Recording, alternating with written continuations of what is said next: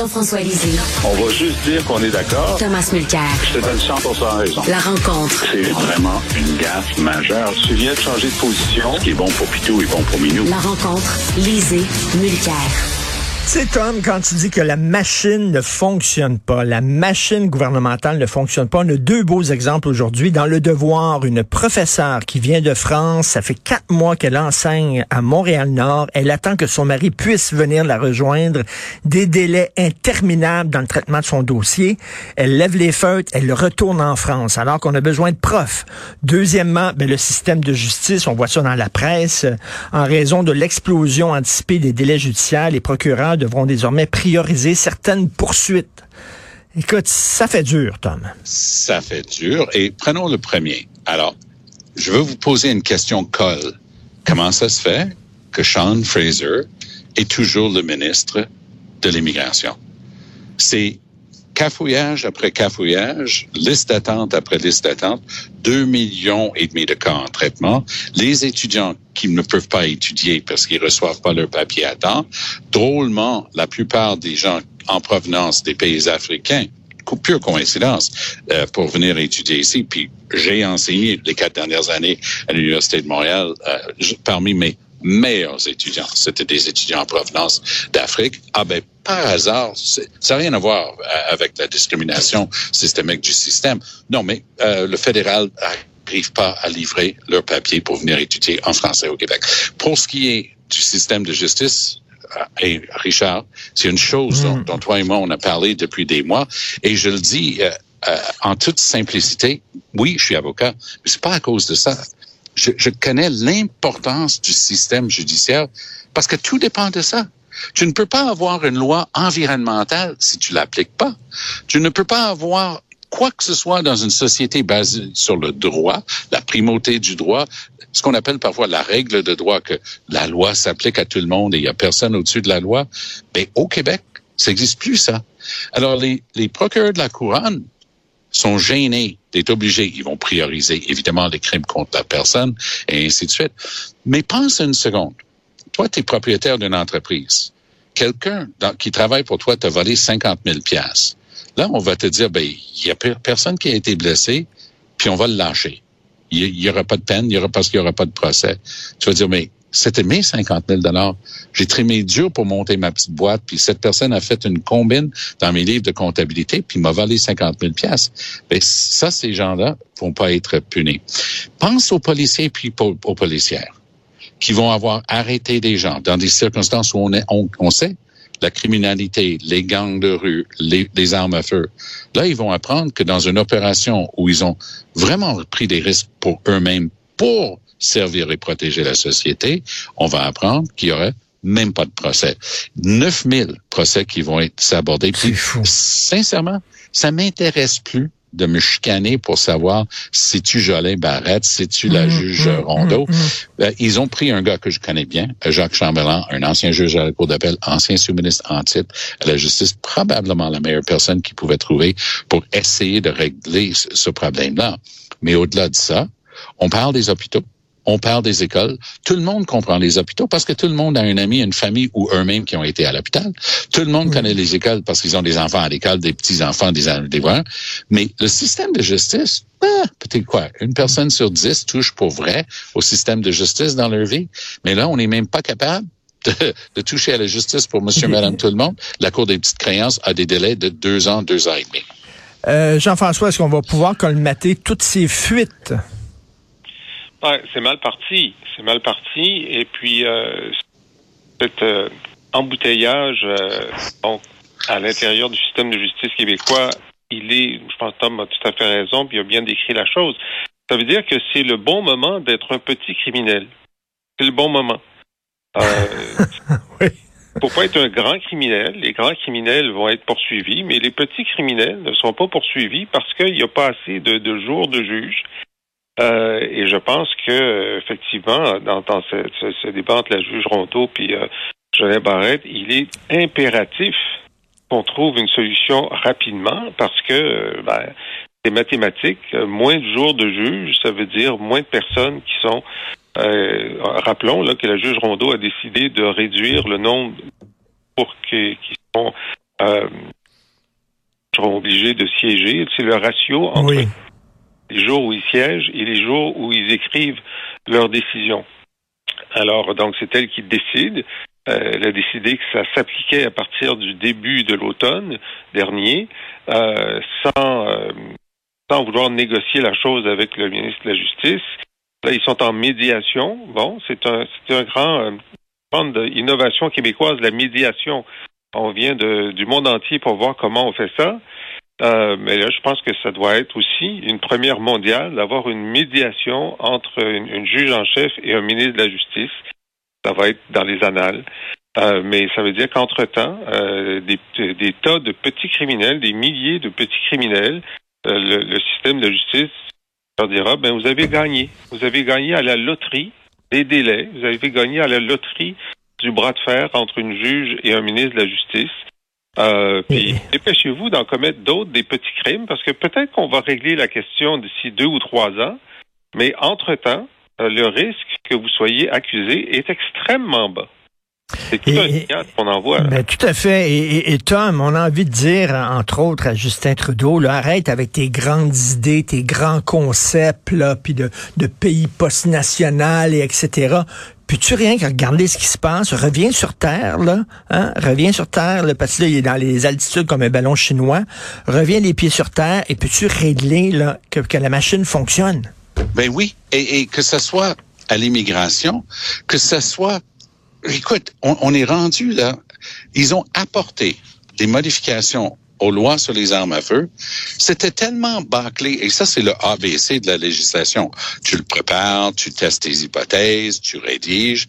Non, t'arrives, puis tu mettais quelques fonctionnaires, puis Mendocino, il était là. Hier, Lametti était tout fier. Il a parlé d'une chose importante. Des, des, des gens qui sont euh, condamnés euh, sans raison. Donc, c'était le cas de David Milgard. Donc, il a fait une loi là-dessus. Très bien, mais, mais vraiment très bien.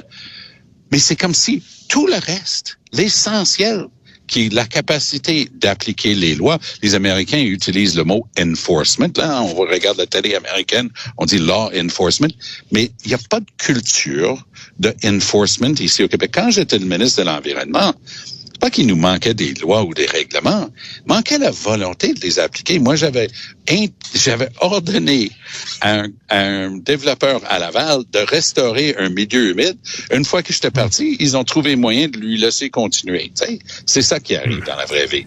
Euh, Jean-François, euh, lorsqu'il a reçu son, pécule des transferts en santé, M. Legault a dit, ben au moins, au moins, il n'y a pas de conditions attachées à ça. Tu essayez de voir le, le, le, verre à moitié plein. Or, tu dis que Ottawa veut des engagements écrits des provinces avant d'envoyer ces milliards.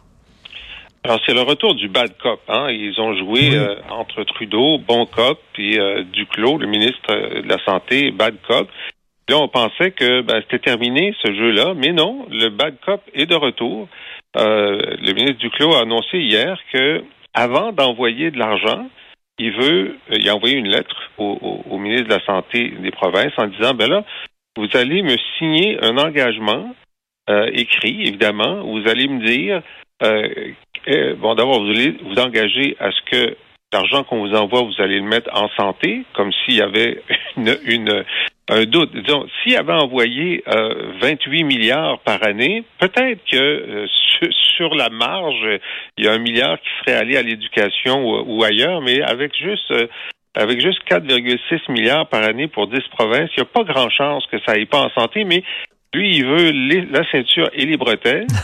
Il veut aussi euh, qu'on écrive comment on va euh, on va essayer d'arriver à nos objectifs d'amélioration du système de santé et qu'on lui écrive ça et qu'on signe ça avant qu'il envoie le chèque.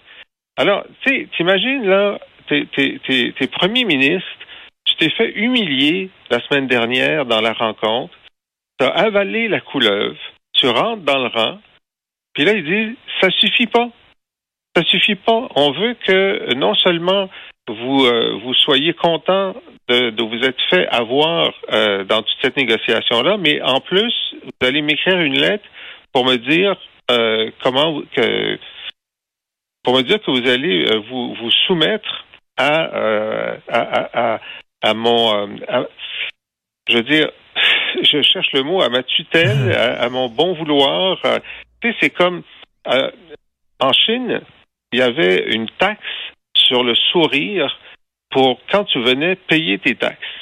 Alors, ça, c'était dans, dans la Chine ancienne. Alors, non seulement tu étais taxé, mais si tu souriais pas au moment où tu versais ta taxe, tu avais une taxe supplémentaire.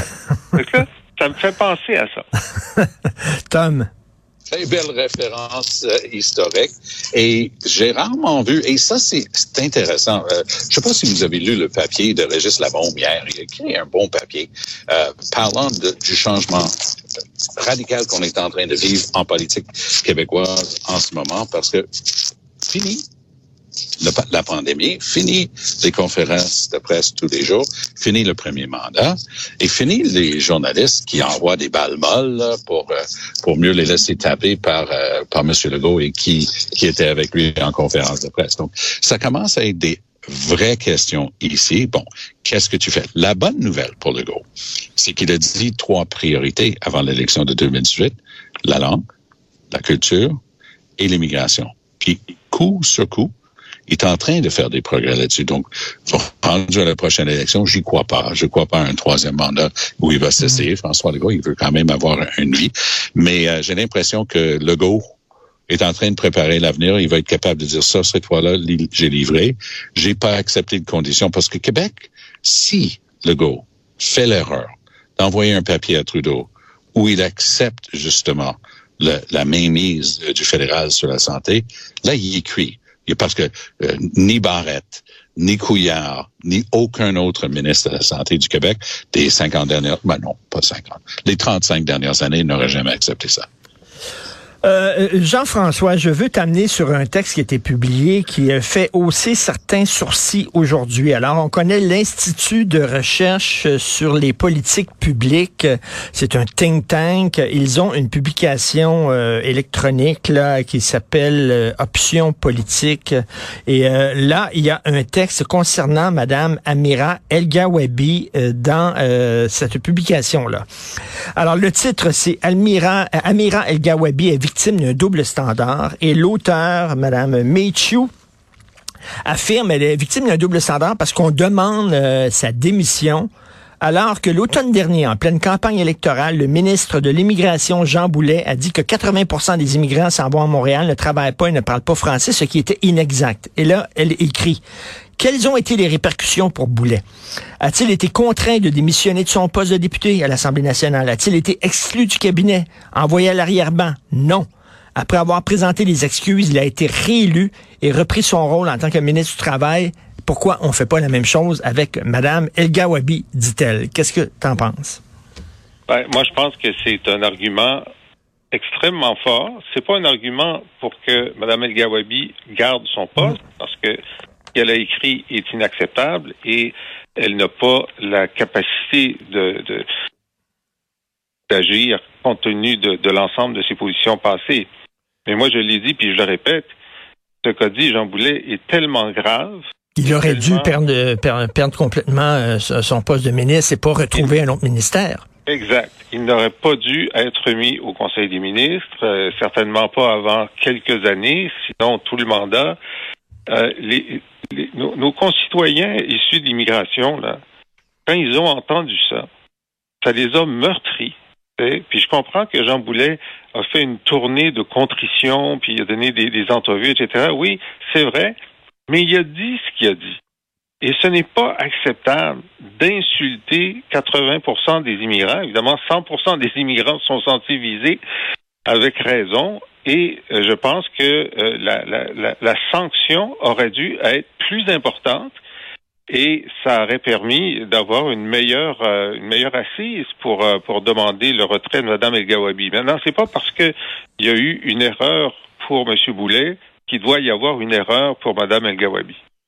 Euh, Tom, dans le même texte, l'auteur dit, euh, elle parle de cette loi pour la liberté académique qui permet aux professeurs de s'exprimer libre- librement en classe. Elle dit les mêmes personnes qui ont défendu cette loi mènent maintenant une campagne d'humiliation publique pour faire taire Mme El Gawabi pour avoir fait une observation basée sur un fait statistique. T'en penses quoi? Ben, ça, c'est de la rhétorique. Puis un certain euh, Richard euh, Martineau, il a interviewé Jack Jedwab et Jedwab euh, a remis les pendules à l'heure sur ce que disait et disait pas son étude.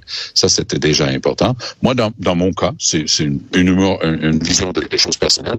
Moi, j'accepte les excuses des deux. Et Boulet, j'ai trouvé ça épouvantable. Je trouve que Jean-François l'a tellement bien résumé. Je reviens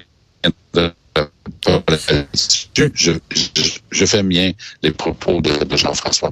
Mais dans les, je sais que j'ai perdu. Petit problème euh, technique, on t'entend euh, pas, euh, Tom, malheureusement.